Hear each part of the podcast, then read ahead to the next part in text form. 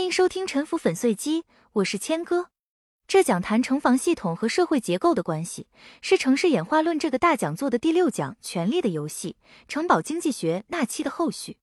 如我之前所说，一个人类定居点，无论它起源于武装集团的城寨，还是圣地或者神庙，还是市场或者商路上取水的绿洲，只要他们进一步的发育，他们最终都会殊途同归，整合成为防卫、宗教、经济三位一体的城市。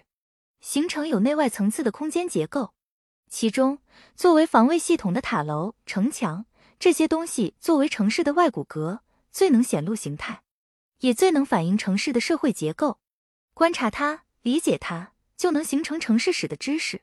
如果看什么古代的资料，只有一种反应，就是啊，光辉啊，伟大，那就只是群众吃瓜的状态。最典型的城防结构，我之前讲过，是中心城堡、内城、外城这样的分层次的结构，这里不重复。城墙既是防卫工事，也是区分共同体安保范围的边界。内城墙内是周朝所谓的国人，是殖民者、统治者的空间；外城墙外是野人，被殖民者、被统治者的空间。内城和外城的城墙之间，是介于两者之间，处于试用期的准国人的空间。外城是怎么来的呢？国人和野人之间经常进行贸易往来，从事贸易和服务业的野人会聚集在城门外的道路附近。最初经常以私搭乱建的方式开辟市场和居民点，形成临时的占据。这些占据固定化之后，得到承认之后，形成定居点，这就是城关社区，也叫关乡。一般有很强的商业服务业性质，比如西安过去的东关、北京前门大街、朝阳门外关东店。维也纳东部和伦敦西部的商业区，在罗马帝国时代也属于这类官乡社区。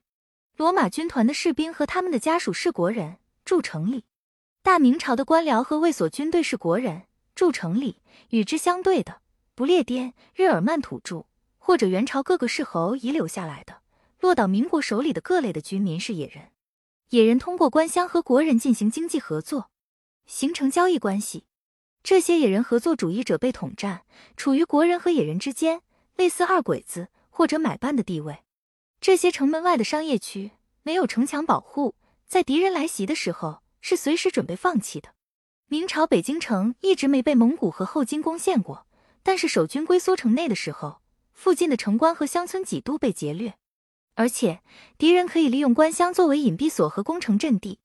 一千八百五十二年，清军在太平天国来袭之前，为了不给太平军留下掩蔽所，就自己拆除烧毁了武昌城的关乡，使这些百姓流离失所，导致了人道主义灾难。随着统战融合的加深，关乡军民准国人的色彩会增强，而且经济和政治意义会变得更重要。这种情况下，就很可能会修一圈城墙，把这些官乡包围进来，这就是下城或者外城。北京的外城是嘉靖朝面对察哈尔和后金威胁的时候修建的，而且因为钱不够，只修了南面的一部分，只把天坛和特别重要的前三门的关乡包括进来。今天意大利的卢卡是作为罗马兵营的卢卡和兵营外市场区域的整合。莫斯科和维也纳因为常年面对金帐汗国和奥斯曼帝国的实际威胁，也逐渐把关乡区域用墙围起来，形成三圈同心圆的内外城结构，上城、下城。和下下城，这就是古代城市扩张特别清晰的体现在外骨骼上。本来内城住着一等公民，下城住着二等公民，现在有了下下城，有了三等公民，二等公民就觉得自己和一等公民更亲近了。这就是成功的统战和民族的融合的过程。当然，外骨骼可以扩大，也就可以缩小。元大都北侧城内填不满，到明朝就往南缩小了三公里。缩小之后比较容易防守，也比较方便治安管理。这种同心圆的是一个典型的单核的城防结构，体现金字塔式的社会结构。其实城市不一定是单核的，还有其他的结构，比如多核的，它体现联盟的社会结构。最著名的是古典罗马，最初是三足并立 （tribus），在罗马的七个丘陵上形成若干城寨，构成一个部落联盟。拉丁族是主族，萨宾和伊特鲁里亚是客族。经过几代人的统战和融合，联盟稳定，主族和客族完全混融。山寨之间的平地发展成商业区，最后联合成一个统一的城防。也就是用公元前六世纪的国王塞维亚命名的城墙 Servian Wall。这道墙从外面围住了所有七个山丘。统一的城防形成之后，内部团结亲善的各个城寨的防御变得无关紧要，逐渐就穿墙打洞，形成开放的社区。此时，罗马民族城邦也毫无疑问的确立了。到公元三世纪，罗马又扩大很多，大部分发展到城墙外面。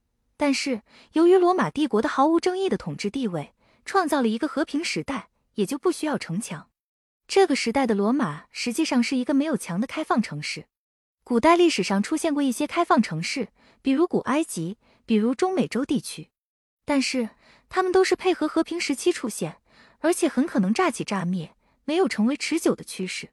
到公元四世纪，奥略流时代，有了蛮族入侵的威胁，罗马又建了更大的一圈新的城墙，该城墙一直保存到现在，这就是城市扩张的典型情况。反过来，强权的解体、政治的分裂，会导致城防的瓦解。从罗马帝国灭亡到文艺复兴之间的一千年间，我们看到一个威权粉碎的欧洲。那些塔楼林立的意大利北部城市，比如锡耶纳、博洛尼亚、圣吉米亚诺，是这种社会结构的完美反射。它们体现的是防御从城市的统一的公共服务，转为以家族为单位进行。城市内部的家族之间存在着春秋时代一样的复杂的外交和联盟关系，并且存在着间歇性的内战。这是罗马城邦和帝国形成的过程的逆过程。日本的京都也出现类似的情况。京都八世纪建立，当时也叫平安京。最初有个很宏伟的规划，但是城墙范围内从来没有填满过哪怕一半，一直是比较空旷的状态。应该说，这个规划超出了当时平安政权的实际需求和财政、军事能力。随着律令制国家的失败，松散的平安京。退化为一些互不相连的岛状城堡，各个封建主的基地体现为一个有围墙和塔楼，甚至壕沟的独立街区。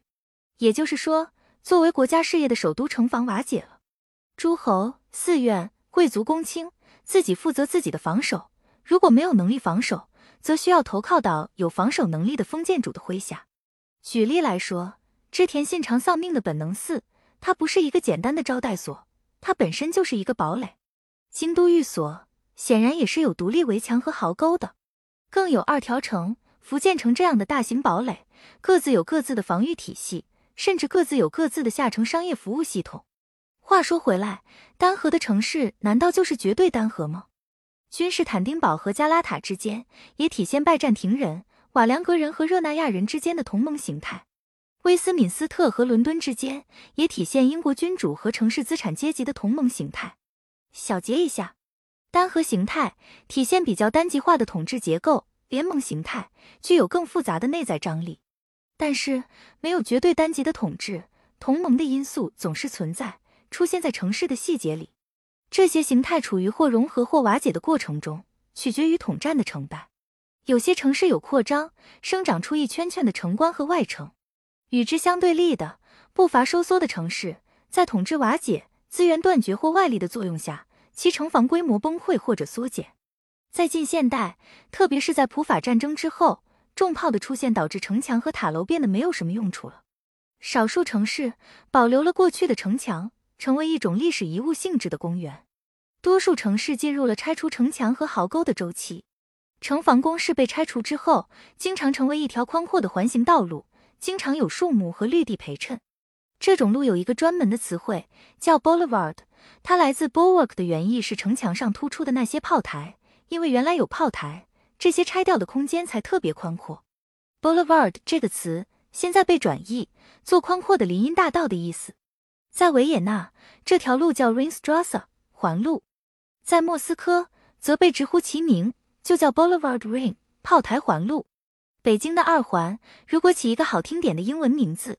也不妨叫 Boulevard Ring，因为它千真万确，就是一九六零年代拆掉城防修筑的。而适应现代战争的城防，是一种外观上比较隐蔽的点状暗堡，配合铁丝网和堑壕的系统，很不显眼，也不占地方。民族国家的发明，很大程度的减弱了城乡对立，官军和民兵之间的装备差距逐渐拉大，使多元化的武装力量不再可能，内部呈现更扁平的结构。这些都导致城墙的消失和更开放的城市的面貌的形成，城市开始一种更散漫的扩展。我们后面会讲新的交通工具的出现导致的郊区化和城市蔓延，但是并不是说封闭的小寨堡消失了，它们仍然存在。军事机关、政府、事业单位。甚至企业、学校，在一部分地方仍然是以类似堡垒的有严格门禁的封闭形式存在的，有时候被称呼为大院、监狱。在世界上，所有地方都是一个封闭的堡垒。在中国，甚至住宅区也经常是有门禁的。这些堡垒都诚实的反映出他们和其外的世界之间的张力。我在二零一六年新年街区制那期曾经进行过比较详细的讨论，后面我会讨论电车。汽车、电梯这些交通工具导致的城市的演化。感谢您收听本期节目。